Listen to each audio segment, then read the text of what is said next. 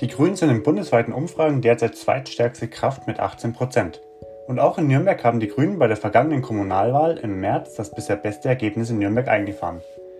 Mit 19,97 Prozent ist man drittstärkste Kraft im Rathaus geworden. Allerdings hat man die Kooperationsverhandlungen mit der CSU und der SPD abgebrochen. Wir haben heute den Fraktionsvorsitzenden der Grünen, Achim Letzko, zu Gast und sind gespannt, was er uns in der 39. Episode zu erzählen hat. Bevor es aber losgeht, gibt es noch kurz Werbung in eigener Sache von uns.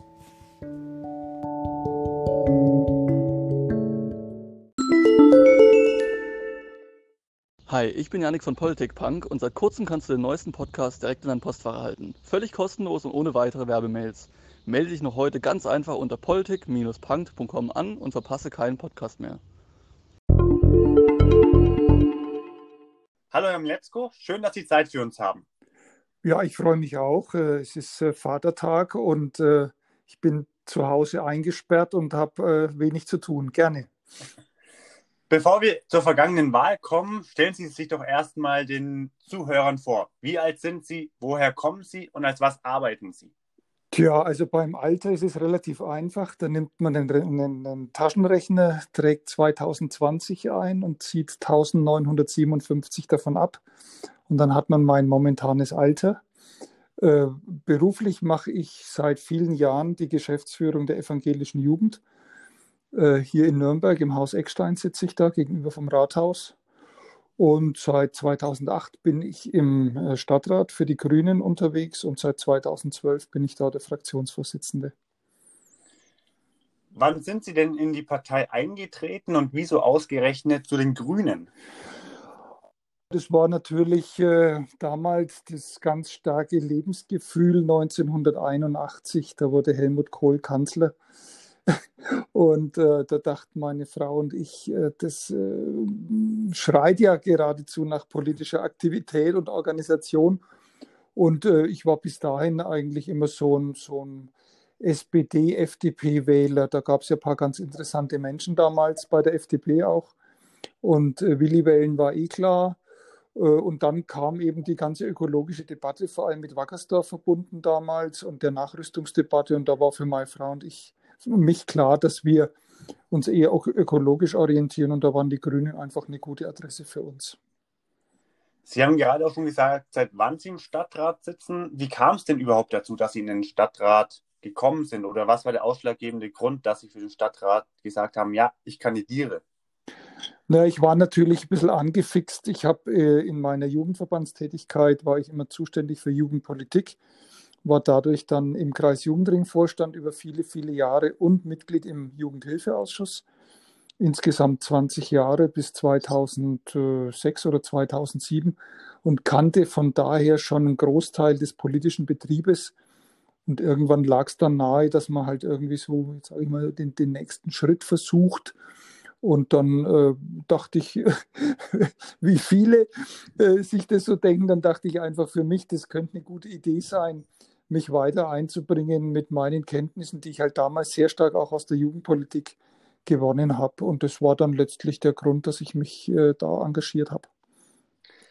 Mittlerweile sind Sie ja wieder zum Fraktionsvorsitzenden wiedergewählt worden. Wieso sind Sie denn Fraktionsvorsitzender geworden und was sind Ihre Aufgaben als Fraktionsvorsitzender der Grünen? Also wieso ich es geworden bin, da, da, bin ich natürlich kein objektiver Auskunftgeber. Ich habe ich habe das immer als Angebot verstanden, weil ich das jetzt eben schon seit acht Jahren mache und den Laden gut kenne. Und unsere neue Fraktion besteht ja aus elf neuen Menschen und drei sogenannten Alten. Und äh, die Neuen, äh, das ging mir damals ganz genauso, trotz 20 Jahren Jugendhilfeausschuss im, im Kreuz. Das ist schon ein dickes Brett, das man da bohrt. Und da muss man sich auch ein bisschen auskennen und da habe ich gesagt, es wäre eigentlich schon, denke ich, sachlich, fachlich gut, wenn ich das jetzt noch zwei Jahre mache und dann einfach den Staffelstab übergebe. Das hat die Fraktion offenbar überzeugt, sodass sie mich mit großer Mehrheit gewählt hat. Und was man macht, das ist äh, sehr viel Stillarbeit. Das kriegt man in der Öffentlichkeit wahrscheinlich weniger mit. Man muss, man muss einfach alle Leute zu ihrem Recht kommen lassen in der Fraktion. Das ist gar nicht so einfach, weil es natürlich widerstreitende Interessen gibt.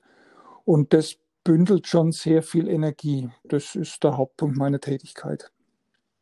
Sie haben es gerade schon angesprochen, Sie haben elf neue Stadtratsmitglieder in der Partei. Wie ist es denn mit so vielen Neuen im Stadtrat in der Fraktion? Ja, Welche ja. Probleme kommen da auf einen zu?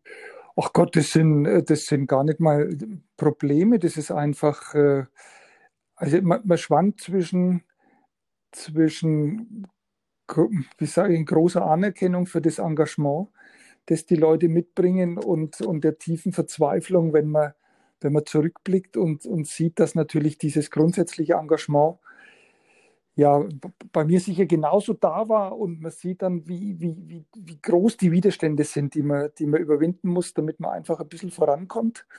Äh, die Erfahrung, die können die Neuen noch nicht haben, das ist, das ist vollkommen klar. Deswegen legen die jetzt auch mit Volldampf los und das ist ganz, ganz wunderbar und lassen sich nicht schrecken äh, von, den, von den Erzählungen äh, von, von den sogenannten Alten, sondern machen munter drauf los und insofern äh, ist es im Moment wirklich ein ganz wunderbares Arbeiten, weil alle hoch motiviert sind. Was uns natürlich einschränkt, und das geht ja nicht nur uns so, sondern das ist ja ein weltweites Phänomen, ist, dass einfach keine Abendveranstaltungen stattfinden, dass man als Stadtrat und Stadträtin nicht in der Zivilbevölkerung unterwegs sein kann, in der Zivilgesellschaft. Und das ist schon ein Hemmschuh. Man ist also so ein bisschen zurückgeworfen auf die, auf die Stillarbeit in den Ausschüssen und da fehlt jetzt einfach was. Kommen wir nun zur vergangenen Kommunalwahl. Sie haben ein historisches Ergebnis in Nürnberg eingefahren. War es denn das beste Ergebnis der Grünen in Nürnberg und wie fühlt sich das an und woran hat es denn gelegen, dass die Grünen so stark abgeschnitten haben? Also es ist tatsächlich mit Abstand das beste Ergebnis. Wir haben auch das beste Ergebnis äh, in den Großstädten in Bayern geholt für, für uns Grüne. Ich denke, da war auch irgendwie noch ein riesiger Nachholbedarf da, weil wir die letzten Jahrzehnte eigentlich immer unterdurchschnittlich abgeschnitten haben. Äh, die SPD war da die, die absolut dominante Partei, da gibt es gar, gar nichts drüber zu reden. Und wir sind immer so ein bisschen hängen geblieben bei fünf bis sechs Mandaten. Und wenn man sich umgeschaut hat, so Augsburg, Würzburg, München, Erlangen, das war, war, da waren wir eigentlich immer relativ schwach. Obwohl ich meine, wir waren vielleicht auch nicht schlechter wie die in den anderen Städten, aber irgendwie hat es nie gereicht. Und jetzt kam endlich mal ein Schluck aus der Pulle. Und ich denke, der Grund war einmal unsere Geschlossenheit, die wir im Wahlkampf äh, gezeigt haben, also auch zwischen Fraktion und Partei. Und zum anderen einfach das Thema Klimaschutz ist das Megathema und das wird es auch wieder, da bin ich mir ganz sicher. Und das hat dann bei uns eingezahlt. Das ist der Grund. Ihre Oberbürgermeisterkandidatin Verena Oskian hat sich ja dafür entschieden, bei einer Niederlage im OB-Rennen in den Landtag zurückzukehren und nicht im Stadtrat für die Belange der Nürnberger Bürger einzutreten. Hätten Sie sich gewünscht, dass Verena Oskian sich anders entschieden hätte?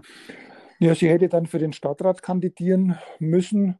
Das stand eigentlich nie zur, nie zur Debatte, weil sie ist ja eine profilierte Landtagsabgeordnete und macht da auch einen erstklassigen Job. Von daher war für uns klar, dass die Verena eine, eine absolut perfekte OB-Kandidatin ist. Und wenn sie nicht Oberbürgermeisterin wird, so war immer unser, unser, unser Gedanke, dann übt sie ihren Beruf im Bayerischen Landtag weiterhin aus. Also das war bei uns vollkommen unstrittig, hat auch im Landtag, äh, im, im, im Wahlkampf, im Kommunalwahlkampf überhaupt keine Rolle gespielt. Ich habe am Anfang den Eindruck gehabt, dass die politischen Mitbewerber das so ein bisschen in den Mittelpunkt stellen wollen ihrer, ihrer Kampagne. Aber das hat überhaupt nicht verfangen und von daher war das, glaube ich, für viele Bürgerinnen und Bürger nachvollziehbar, dass die Verena das macht und die hat es auch sehr, sehr gut gemacht und ich bleibe einfach dabei, wenn ich vor sechs Jahren 15 Prozent geholt hätte, ich wäre ja ausgeflippt. Leider waren es nur 1,9. Kommen wir nun zur SPD. Wieso hat denn die SPD Ihrer Meinung nach ein historisch schlechtes Ergebnis eingefahren? Hat die SPD wirklich so schlecht regiert die letzten Jahre unter Ulrich Mali? Ach, ich glaube, das ist immer so, wenn man einen starken Vormann oder eine starke Vorfrau hat, und das war Uli Mali ohne jeden Zweifel, dann ist das in dem Moment eine ganz prächtige Situation. Also ich sage jetzt mal, Winfried Kretschmann in, in Baden-Württemberg ist ja auch so eine starke Figur.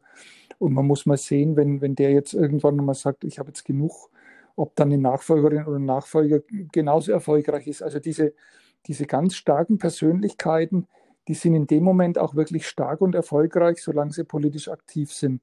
Der Nachteil ist manchmal, dass sie dann die dahinterstehende Organisation, jetzt in dem Fall halt die SPD in Nürnberg, ein bisschen aus dem, aus dem ja, aus der Wahrnehmung vielleicht bringen, sodass bestimmt gute Politik vielleicht gar nicht so stark auf die Partei einzahlt, sondern stärker auf den Vormann in dem Fall. Und wenn der dann aus dem Rennen aussteigt, dann hat eigentlich jede Organisation erstmal schwer, wieder das Niveau zu erreichen. Und ich bin persönlich davon überzeugt, dass die 44 Prozent vor sechs Jahren schon exorbitant gutes Ergebnis waren, die natürlich zusammengehangen haben, auch mit dem, mit dem starken Oberbürgermeister. Jetzt ist der Oberbürgermeister raus aus dem Rennen und die SPD ist wahrscheinlich im Moment so auf, auf ihr, ihre jetzige momentane Größe zusammengeschnurrt. Also da, da spielt wahrscheinlich ganz viel Bundestrend mit. Da können die Kolleginnen und Kollegen aus dem Nürnberger Stadtrat wahrscheinlich relativ wenig dafür, weil die haben keinen schlechten Job gemacht. Kommen wir nun zu einem heiklen Thema. Die Grünen haben sich kurz vor Abschluss der Kooperationsverhandlungen dazu entschieden, die Verhandlungen zu verlassen. Wieso und was war denn der ausschlaggebende Grund dafür? Ja, es ist ja in der Öffentlichkeit inzwischen breit diskutiert. Äh, der ausschlaggebende Grund, also es ist ja, es haben drei Leute über viele, viele Stunden miteinander verhandelt und es wäre jetzt wahrscheinlich relativ simpel zu sagen, das war der Punkt und deswegen haben wir aufgehört. Äh, aber es gab schon einen zentralen Punkt, das muss man ganz ehrlich sagen, und ich kann das nur wiederholen, was ich jetzt schon oft gesagt habe. Wenn man lange, lange, lange zusammensitzt und über alles redet und über alles redet, alles, und auf einmal kommt einer von den dreien mit einer, mit einer Bombe praktisch ins Gespräch und sagt, also wir machen jetzt einen Stadtrechtsdirektor und äh, den besetzen wir mit einem Menschen X. Und sowohl die Position Stadtrechtsdirektor ist, war nie in der Diskussion. Das ist ja eine hochbezahlte Stelle, die also ganz nah an der Referentenstelle dran ist, sitzt zur Rechten des Oberbürgermeisters, also hat schon wirklich enormen Einfluss. Und dann noch die Besetzung mit einer zumindest umstrittenen kommunalpolitischen Person. Das war schon einmal ein tiefer Schnaufer bei uns. Und wenn dann jetzt in dem Fall die CSU sagt, übrigens, ähm, das sagen wir euch nur nachrichtlich, das geht euch nämlich gar nichts an, das ist unser Bier, dann wird es halt irgendwie extrem schwierig. Das, ist, das muss man einfach sagen. Und ich meine auch, dass äh, inzwischen bei der CSU großes Bedauern darüber besteht, dass man das einfach durchgedrückt hat. Äh, das war vollkommen unnötig, meiner Meinung nach. Das hätte es überhaupt nicht gebraucht. Und letztlich sind darin, daran dann die Verhandlungen gescheitert. Das muss man ganz ehrlich sagen. Finden Sie es denn verhältnismäßig, dass wenn man knapp 20 Prozent der Stimmen der Bürger bekommt, dass man dann wegen einer Personalentscheidung die ganzen Verhandlungen platzen lässt? Ja, es ist eben nicht nur eine Personalentscheidung, sondern hinter der Person steckt ja auch eine ganz bestimmte Art der Politik. Und da ist die CSU schon wieder so die alte CSU, wie man sie so kennt. Das ist also Sicherheit und Ordnung geht über alles. Und ähm, der Herr, der jetzt dann ja auch dieses, äh, diesen Stadtrechtsdirektorposten bekleiden soll, äh, der ist halt äh, bundesweit wirklich, ja, ich sag mal, etwas verschrien, vorsichtig gesagt, für seine sehr, sehr, sehr repressive Auslegung dessen, was das Ausländerrecht hergibt. Ich sage es immer an einem Beispiel. In den letzten zwei Jahren waren insgesamt äh, knapp 90 äh, Menschen im Ausländeramt und haben äh, den Antrag gestellt, eine Ausbildung hier aufnehmen zu können. Ausbildung heißt äh, drei Jahre Ausbildung und zwei Jahre Bleiberecht. Das ist diese berühmte 3 plus 2 Regelung, die für die auszubildenden Betriebe vor allem auch interessant ist, weil sie eben nicht jemand ausbilden und der haut dann ab, sondern sie haben dann mindestens zwei Jahre noch was von, dem, von der ausgebildeten Fachkraft für die jungen Menschen ist es natürlich eine Perspektive fünf Jahre. Und dann muss man auch mal sehen, wie die Lage ist, ob nicht aus den fünf Jahren vielleicht doch eine Dauer, dauerhafte, äh, dauerhaftes Bleiberecht in Nürnberg entsteht. So, da sind also knapp 90 Leute reinmarschiert die letzten zwei Jahre. Und davon haben 19 eine Bewilligung gekriegt und die anderen sind abgelehnt worden. Und äh, man muss sich das wirklich immer so vorstellen, da kommt wirklich der Bäckermeister mit seinem Auszubildenden, der aus Afghanistan äh, in Deutschland gelandet ist. Und, und äh, ja, und da ist halt sehr, sehr, sehr eng und sehr restriktiv äh, entschieden worden in Nürnberg und in anderen äh, Bundesländern, auch in anderen Ausländerbehörden gibt es da eine ganz, ganz, ganz andere Linie. Da ist also die, die, sag mal, die positive Bescheidung ist die Regel und die Ablehnung ist die, ist die Ausnahme. Und diese repressive Politik konnten wir nicht mittragen. Also wir haben wirklich alles versucht, alles versucht, aber da war nichts zu holen. Die CSU hat immer gesagt, das ist unsere Angelegenheit, das geht euch nichts an und jetzt werdet mal vernünftig. Und dann war es halt so weit, dass wir gesagt haben, dann macht es keinen Sinn mehr. Stand bei der Entscheidung die ganze Stadtratsfraktion der Grünen dahinter oder gab es hier keine Einstimmigkeit? Also in der Entscheidung waren wir uns, das ist ja in der Politik gar nicht so häufig, äh, weil ja immer irgendjemand was anderes sieht, aber da waren wir zu 100 Prozent einig. Absolut. Da gab es überhaupt niemanden in der Fraktion und auch im Kreisvorstand, der jetzt gesagt hätte, ach komm, das hätten wir doch machen können oder so. Nicht, nicht einmal ansatzweise. Gut, kommen wir zu einer kleinen Auflockerung und zwar einem kleinen Entweder-Oder. Ganz simpel, Sie dürfen nur eine der beiden Antwortmöglichkeiten ja. auswählen. Fahrrad oder E-Scooter? Fahrrad. Elektrofahrrad? Ja, ich habe noch keins, aber irgendwann würde ich mir gerne mal eins zulegen. Öffentliche Verkehrsmittel oder Auto? Äh, in der Stadt äh, ÖPNV und Fahrrad und Fußgänger, äh, ansonsten weitere Strecken eher mit dem Elektroauto. Frankenschnellweg oder Umgehungsstraße? Ja, also Umgehungsstraße ist auch schrecklich, aber nicht so schrecklich wie Frankenschnellweg. Bildungspolitik oder Klimapolitik? Klimapolitik. Heimaturlaub oder Strandurlaub? Heimaturlaub. Elektroauto oder Benzin? Nur Elektro. Wir haben gesehen, dass Sie selber einen Tesla haben, zumindest stehen Sie vor einem Tesla auf einem Bild so. im Internet. Finden Sie die Idee von Elektroautos grundsätzlich gut oder ist die noch ausbaufähig? Oh, das ist ein weites Thema. Also ich bin froh für jeden Menschen, der meint, ein Auto brauchen zu müssen. Da zähle ich mich jetzt auch dazu, da bin ich ganz ehrlich. Äh, wenn er sich keinen Verbrenner kauft, sondern ein Auto, das äh, ja im Moment, so wie es ausschaut, einen Elektroantrieb mittels Batterie hat, also mit Akkumulator da bin ich dann äh, der Meinung, das ist auf alle Fälle besser. Wer ohne Auto auskommt und mit zu Fuß mit der Bundesbahn, dem ÖPNV oder dem Fahrrad unterwegs ist, ist natürlich ein absolutes Vorbild. Da gibt es gar keine, gar keine Meinung, keine zwei Meinungen. Kommen wir wieder zurück zur Politik. Wie hätte denn eine Stadtpolitik mit den Grünen ausgesehen? Und inwiefern ist man in Zukunft bereit, Kompromisse einzugehen, um dafür Verantwortung übertragen zu bekommen?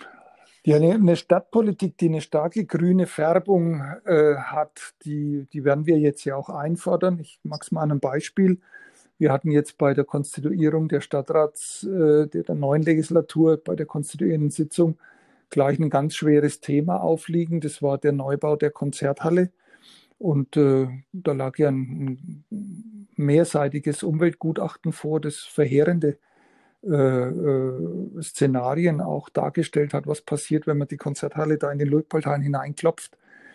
Und äh, das ist jetzt für uns der Maßstab. Ist das zum Beispiel eine ökologisch nachhaltige äh, Sache, so eine Konzerthalle in den Luitpoldhain reinzuklopfen mit über 80 alten Eichen, die man dann raushaut? Oder muss man noch mal einen Schritt zurückgehen und sich eine neue äh, Location suchen? Und der Meinung sind wir. Das heißt also, wir würden, wenn wir jetzt noch stärker in der Verantwortung wären, wir sind ja nicht raus aus der Verantwortung, äh, natürlich das, das ähm, Prinzip der ökologischen und nachhaltigen Politik noch wesentlich höher hängen. Also wir haben das jetzt auch in der Diskussion wieder erlebt, dass SPD und CSU einfach drüber hinweggehen über die ökologischen Bedenken und Belange Otto Heimbucher, der Vorsitzende vom Bund Naturschutz, hat sich zu Wort gemeldet und hat gesagt, naja, als erster CSU-Stadtrat, so schlimm ist ja auch nicht. So, und damit war die ökologische Debatte beendet. Und das würde es bei uns nicht geben. Also wir, ich sag mal, der, ich glaube, der gravierende Unterschied zwischen SPD, CSU und uns ist, für SPD und CSU ist Klimaschutz so, so ein Teil von vielen. Und für uns ist Klimaschutz einfach das, was über allem steht und unter das sich alles auch stellen lassen muss. Und äh, das ist wirklich ein großer Unterschied. Das merkt man bei vielen Debatten. Ich finde super, dass Sie das Thema angesprochen haben, weil ich wollte das Thema auch jetzt ansprechen. Und zwar am 26. Juli 2017 hat sich der Stadtrat nämlich schon einstimmig auf den Standort geeinigt und sogar den Ergänzungsantrag der Grünen zugestimmt. Stellen Sie nun das Gesamtprojekt in Frage oder war das nur eine Trotzreaktion? Nee, es ist, ich kann das, ich, ich habe das noch gut in Erinnerung. 2017 haben wir mit dem Peter Pluschke, mit dem damaligen Umweltreferenten, ja, stundenlang uns Gedanken gemacht, äh, wie wir das vielleicht doch unter den Hut bringen, weil äh, es ist natürlich so, dass so eine Konzerthalle neben der Meistersingerhalle schon einen großen Charme hat. Da gibt es überhaupt keine Frage. Also kultur kulturpolitisch ist das nach wie vor überzeugend.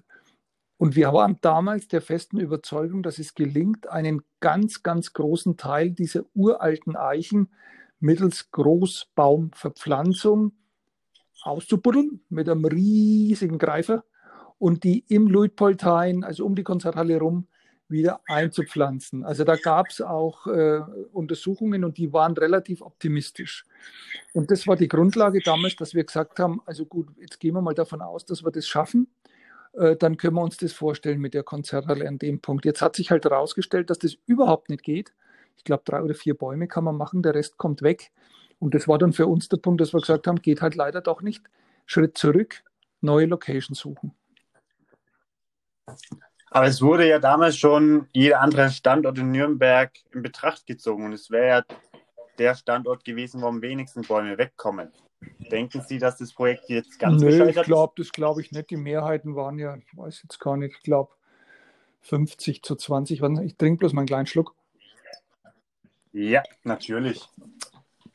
Dann ist meine Stimme auch wieder etwas geölt. Also es war, es war Mineralwasser, keine Sorge. Äh, nee, ich nehme mal an, dass die Mehrheiten das schon jetzt durchziehen. Äh, das ist immer eine Frage. Ne? So, so, eine Konzerthalle, die kann man jetzt nicht einfach, man kann jetzt nicht sagen, äh, da ist ein Discounter, der, hat einen großen Parkplatz, da stellen wir jetzt das Haus drauf. Das muss ja auch eingebunden sein in eine Infrastruktur. Und wir haben uns damals viele damals mögliche Flächen angeschaut. Das weiß ich noch. Das ist gar nicht so einfach, so ein, so ein Kulturbau auch, auch örtlich so zu situieren, dass das auch ein bisschen einen Charme hat und, und äh, erreichbar ist auch mit öffentlichen Verkehrsmitteln und so. Aber da muss man jetzt einfach noch einmal einen Schritt zurückgehen. Und ich meine, dass uns wahrscheinlich die Finanzkrise da sogar ein bisschen Spielräume eröffnet. Also ich, ähm, man muss jetzt mal sehen, was passiert. Ich nehme im Moment an, dass die CSU und die SPD das Projekt durchdrücken wollen. Mal schauen, ob es gelingt. Werden nun die gesamten sechs Jahre so ablaufen, dass die Grünen dagegen Definitiv stimmen? nicht. Also wir stimmen natürlich allem zu, äh, was sinnhaftig ist. Und wenn, wenn, wenn man sich so mal Ausschusstagesordnungen anschaut oder auch Stadtratstagesordnungen, also da, da sind natürlich ganz viele Fragen zu beantworten, die jetzt kaum parteipolitisch gefärbt sein können, wenn man ehrlich ist. Und äh, also Fundamentalopposition um der, um der Opposition willen gibt es mit uns auf gar keinen Fall. Das wäre blödsinnig. Sehen Sie denn die Gefahr, dass mit der CSU an der Spitze klimapolitische Aspekte in nächster Zeit etwas kürzer kommen können? Das ist eine gute Frage. Also ich sage mal, wenn es um die Verkehrspolitik geht, dann erwarte ich mir da gar nichts. Also man hat jetzt in den ersten zwei Wochen ja schon gesehen, dass die erste klimapolitische Aktivität der CSU darin besteht, die Sperrung der Bergstraße möglichst schnell wieder aufzuheben. Das ist ja die einzige Durchfahrt noch durch die Altstadt. Das heißt, die Autos sind ja bisher über den Albrecht-Dürer-Platz, oben dann über den Tiergärtner Torplatz, äh, dann die Burgstraße wieder runter. Also das war ein Schauspiel ohnegleichen, vollkommen irrsinnig. Also das will man jetzt gleich zurücknehmen und das ist die klimapolitische erste Aktion der CSU. Von daher boah, weiß ich nicht so genau, was man da erwarten kann. Also die Fixierung aufs Auto ist bei der CSU nach wie vor stark. Wir haben allerdings jetzt einen 10 Millionen Radetat demnächst. Der will auch verbaut sein und irgendwann kommt es zum Schwur. Irgendwann muss ich sagen, jawohl, ich bin bereit, dem motorisierten Autoverkehr etwas mehr Platz wegzunehmen, also etwas Platz wegzunehmen und dem Fahrradfahrer im öffentlichen Verkehrsraum mehr Platz zu geben, damit der Fahrradfahrer oder die Fahrradfahrerin eben endlich vom Gehsteig runter kann und die Bürgerinnen und Bürger den Gehsteig wieder für sich haben. Also irgendwann kommt es da zum Schwur und ja, da bin ich mal gespannt, ob die SPD wieder einknickt, wie jetzt bei der Bergstraße, oder ob sie mal den Rücken durchbiegt und sagt, also äh, wir müssen uns auch einmal dem Autoverkehr widmen. Da wage ich jetzt noch keine abschließende Prognose, aber das Beispiel Bergstraße hat mir schon sehr zu denken gegeben. Kommen wir nun zu einer weiteren Kategorie, die wir vor kurzem eingeführt haben. Und zwar fragen wir unsere Zuhörer im Vorfeld über Social Media, ob denn Fragen an den Interviewpartner stehen. Und da sind auch wieder ein paar zusammengekommen.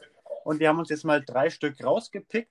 die eben von extern gekommen sind und würden sie dir Ihnen stellen. Okay. Kommen wir zur ersten Frage. Wieso sollte ich die Grünen als junger Mensch nochmal wählen, wenn diese mit 20 Prozent dann keine Verantwortung übernehmen? Äh, Gott, man sollte uns gerade deswegen wählen, weil wir eben Verantwortung übernehmen und nicht jede Kröte schlucken.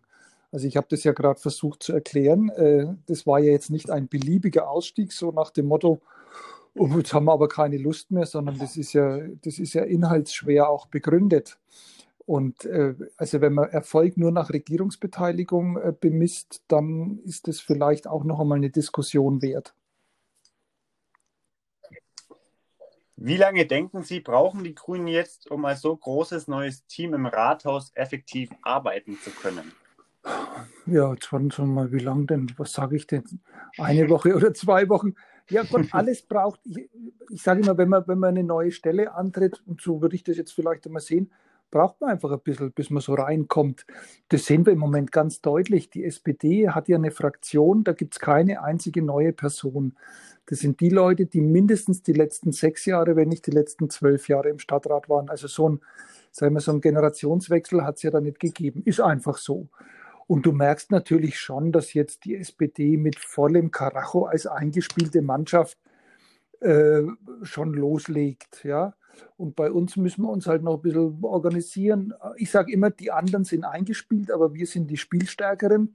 Und wenn wir, wenn wir mal so, äh, sage ich mal, unser Training hinter uns haben, die ersten sechs, acht Wochen, äh, dann, sind wir, dann sind wir voll da. Aber ich glaube, es kann jeder nachvollziehen, wenn man neu in einer gewissen Organisation ist, dass man einfach ein bisschen Zeit braucht, bis man, bis man weiß, wie der Hase läuft. Kommen wir zur letzten Zuschauer- oder Zuhörerfrage, besser gesagt. Denken Sie, dass die Grünen in sechs Jahren in die Stichwahl kommen für den Oberbürgermeister, die Oberbürgermeisterin?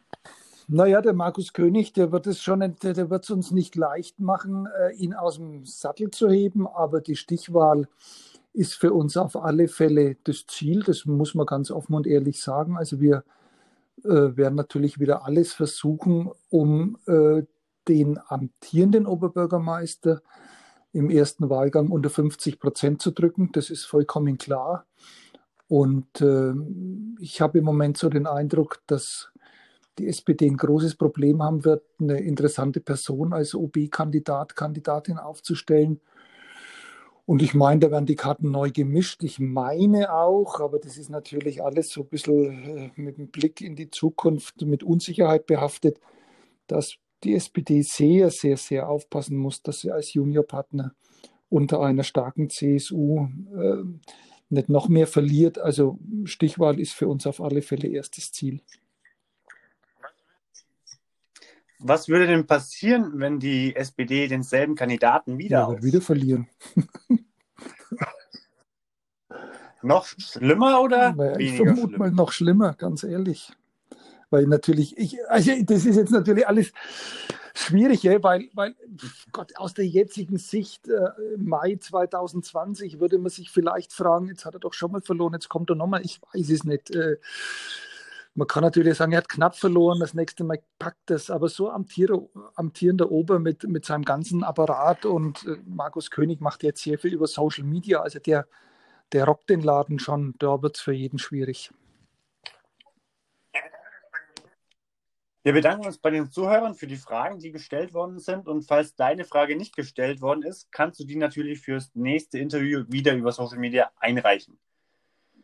Kommen wir wieder zurück zu unseren Fragen. Wie sieht denn das langfristige Konzept der Nürnberger Grünen jetzt aus? Wie positioniert man sich für die ja, nächsten das ist, Jahre? Das ist relativ äh, klar. Wir werden alles, was wir tun, äh, ökologisch und nachhaltig begründen. Wir werden uns danach ausrichten und den Maßstab legen wir natürlich auch bei der Politik der Kooperationsparteien an. Ich bin mir tausendprozentig sicher, dass wenn wir die Pandemie jetzt einigermaßen hinter uns gebracht haben, das wird leider länger dauern, als uns das allen lieb ist, dass wir dann den sechsten, siebten und achten heißen Sommer hinter uns haben mit über 40 Grad und die Leute haben die Nase voll von irgendwelchen Vertröstungen äh, sodass die Klimapolitik wirklich wieder im absoluten Zentrum stehen wird. Und da haben wir die Expertise, da sind wir die Fachleute. Und da glaube ich schon, dass wir äh, auch in den nächsten Monaten und Jahren ganz, ganz stark an Strahlkraft nochmal zu, zulegen, auch an Unterstützung, auch aus Unterstützung der Wählerschaft und der Bürgerschaft. Also das ist unser klares Ziel, dass sich alles, was die Stadt Nürnberg tut, unter, dem, unter, dem, unter der Maßgabe des Klimaschutzes beweisen muss. Eine erste Maßnahme oder einen ersten Antrag haben Sie ja schon veröffentlicht, den auch die Presse schon aufgegriffen hat. Und zwar fordern die Grünen ja sogenannte Pop-up-Bike-Lanes für Nürnberg. Was ist das überhaupt? Und naja, man das? sieht ja jetzt schon, dass der Autoverkehr wieder zunimmt und ich denke, wir haben da, ähm, wir haben da eine Chance verpasst als Stadt. Also da gab es viel zu viele Zögerlichkeiten, auch im Baureferat.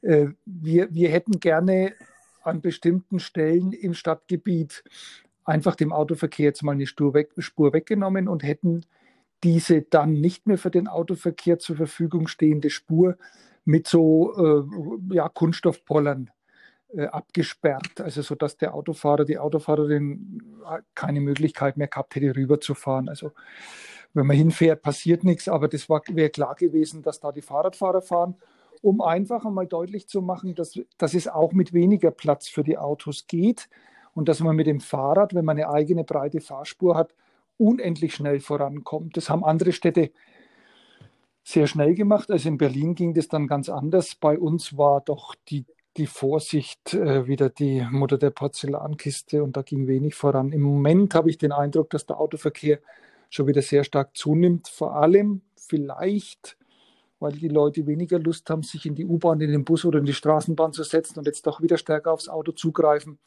Also von daher hoffe ich, dass wir doch noch zumindest die Kurve kriegen und einige exemplarische Pop-up-Lanes mal auf, äh, aufbauen können. Also das wäre das wär fantastisch. Wo könnte man sich denn die ersten Pop-up-Bike-Lanes vorstellen für Nürnberg? Wo wären die am sinnvollsten und wo Also ich habe jetzt die gesamte Tabelle nicht vor mir, aber ich sage mal, was wir ja schon mal probiert haben, das war wunderbar mit dem ADFC zusammen. Also der ADFC hat die, hat die Aktion gestartet, ich war dann nur Teilnehmer. Äh, in der Pillenreuter Straße, also da ähm, in der Nähe vom Casablanca, haben wir, was waren das, 300 Meter einfach mal abgesperrt mit Polizeischutz und allem drum und dran, sodass die Autofahrer nur eine Spur hatten und die Fahrradfahrer eine Spur. Das war für die Fahrradfahrer wunderbar. Pillenreuter Straße, also die rechte Fahrspur für die Fahrradfahrer, die linke für die Autofahrer. Und es ging ganz gut, solange die Autofahrer aufgepasst haben und haben den Reißverschluss ähm, äh, sind den Reißverschluss gefahren an, an, dem Punkt, wo es halt einspurig wurde und in dem Moment, wo, wo halt einer meinte, er hat jetzt mehr PS unter der Haube und lässt den Reißverschluss mal Reißverschluss sein, hat sich's gestaut. Also mit ein bisschen intelligenter Fahrweise der Autofahrer ging das wunderbar. Und da äh, wäre jetzt schon der erste Ansatzpunkt, weil wir das schon mal probiert haben. Und dann haben wir natürlich einfach diese, diese Achse, ich sag mal Rathenauplatz bis raus zum Nordostbahnhof und dann vom Nordostbahnhof rein zum Rathenauplatz, also da eine Spur weg und die für die Radfahrer zur Verfügung stellen, das wäre schon eine tolle Sache. Wurde das denn in der Pillenreuther Straße auch von den Fahrradfahrern angenommen oder waren Das da war eine 20-minütige Show, um einfach mal zu zeigen, dass es geht. Äh, insofern können wir da noch keine, äh, keine beweiskräftigen äh, Zahlen liefern. Es ist halt immer so, wir haben das jetzt ja auch bei den fehlenden Lückenschlüssen. Du sitzt auf dem Fahrrad und es geht eine Zeit lang ganz gut und dann ist der Fahrradweg zu Ende und du musst brutal auf die Straße. Und solange wir diese Lückenschlüsse nicht zubekommen, wird es immer ein Flickwerk bleiben. In der Pillenreuter Straße war das natürlich schon schön. Es waren halt bloß 300 Meter. Kommen wir zum Ende nur noch auf Corona zu sprechen. Ist es jetzt Zeit für Pragmatismus oder für Progressivität? Was wünschen sich ja, die Bürger Gott, Ihrer Meinung nach? Aber schwierige Sachen. Also ich, ja, ich war gestern, ich bin ja Vorstand von einem, von einem Fußballverein. Wir waren gestern wieder in, im Corona-Abstand beieinander gesessen im Vorstand und haben uns halt Gedanken gemacht, was machen wir denn? Also, und da, da prallen alle, alle Weltsichten aufeinander, so wie in der Familie, wie im Bekanntenkreis, so auch in der Politik. Die einen sagen, ach komm, das geht doch jetzt, wir haben es doch schon fast hinter uns. Und ich muss ganz ehrlich sagen, ich bin da jemand, der wesentlich konservativer ist an dem Punkt. Also ich traue dem Frieden noch nicht und sehe aber keine andere Möglichkeit, als dass wir jetzt einfach uns Schritt für Schritt vorwagen Und dann werden wir alle 14 Tage sehen, ob wir uns zu weit vorgewagt haben oder ob es so geht. Und wenn es so geht, sind wir alle froh. Also jetzt mit immer weiteren Öffnungen. Ja, muss man mal gucken. Also ich denke, es, Öffnungen in, in einem gewissen Maß sind extrem notwendig und wichtig. Ich bin ja in der evangelischen Jugend, in der Kinder- und Jugendarbeit. Also wir hoffen, dass wir auch demnächst unsere Kinder- und Jugendhäuser wieder aufmachen dürfen. Ja, damit die Kinder und Jugendlichen endlich einmal wieder zu uns kommen können. Da kannst du natürlich keine Abstandsgebote einhalten in der Kinder- und Jugendarbeit. Das ist alles gar nicht so einfach. Ne? Aber irgendwie müssen wir es wahrscheinlich probieren und gucken, ob das trägt. Und wenn wir dazu mutig waren, dann müssen wir halt wieder einen Schritt zurückgehen. Ich denke, so wird es so wird's gehen. Anders kann ich es mir nicht vorstellen.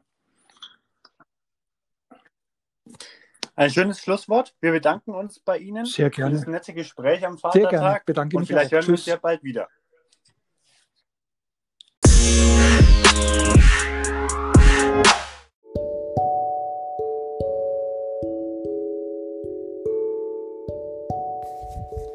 Wir bedanken uns bei dir fürs Zuhören. Bewerte doch die Qualität in einer kurzen Umfrage unter diesem Podcast auf unserer Webseite. Gerne kannst du uns auch in den sozialen Netzwerken folgen und einen Kommentar schreiben. Bis zum nächsten Mal auf politikpunk.com.